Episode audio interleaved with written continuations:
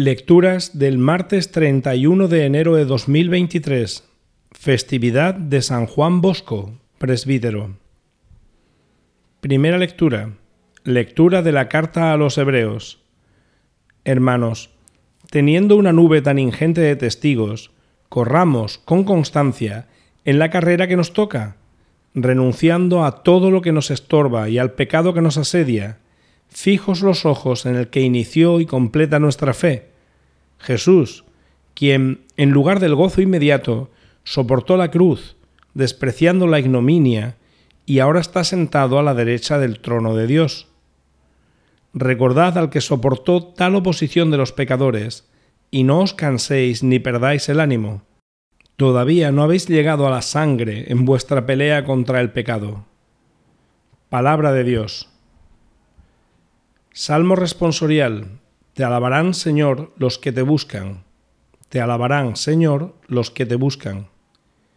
Cumpliré mis votos delante de sus fieles. Los desvalidos comerán hasta saciarse.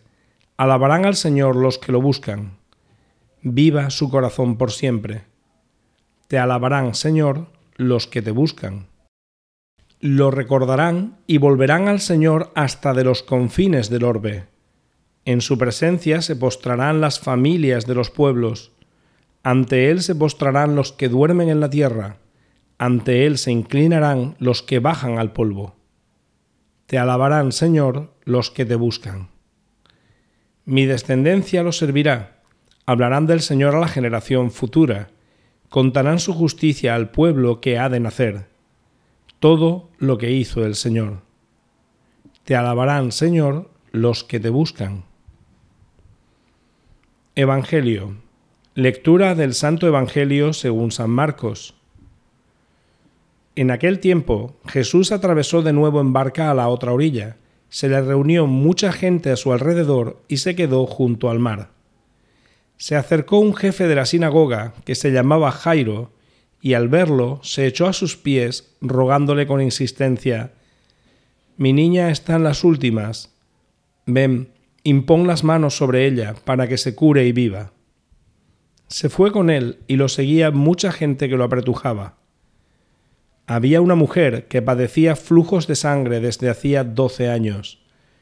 Había sufrido mucho a manos de los médicos y se había gastado en eso toda su fortuna. Pero, en vez de mejorar, se había puesto peor. Oyó hablar de Jesús y, acercándose por detrás, entre la gente, le tocó el manto, pensando, con solo tocarle el manto curaré. Inmediatamente se secó la fuente de sus hemorragias y notó que su cuerpo estaba curado. Jesús, notando que había salido fuerza de él, se volvió enseguida, en medio de la gente, y preguntaba, ¿quién me ha tocado el manto? Los discípulos le contestaban, ¿ves cómo te apretuja la gente y preguntas, ¿quién me ha tocado? Él seguía mirando alrededor para ver a la que había hecho esto. La mujer se acercó asustada y temblorosa al comprender lo que había ocurrido. Se le echó a los pies y le confesó toda la verdad. Él le dice, Hija, tu fe te ha salvado. Vete en paz y queda curada de tu enfermedad. Todavía estaba hablando cuando llegaron de casa del jefe de la sinagoga para decirle, Tu hija ha muerto. ¿Para qué molestar más al maestro? Jesús alcanzó a oír lo que hablaban y le dijo al jefe de la sinagoga, No temas, basta que tengas fe. No permitió que lo acompañara nadie, más que Pedro, Santiago y Juan, el hermano de Santiago. Llegan a casa del jefe de la sinagoga y encuentra el alboroto de los que lloraban y se lamentaban a gritos, y después de entrar les dijo, ¿Qué estrépito y qué lloro son estos? La niña no está muerta, está dormida. Se reían de él, pero él los echó fuera a todos, y con el padre y la madre de la niña y sus acompañantes, entró donde estaba la niña, la cogió de la mano y le dijo, Talita Kumi, que significa, Contigo hablo, niña, levántate. La niña se levantó inmediatamente y echó a andar. Tenía doce años. y quedaron fuera de sí llenos de estupor.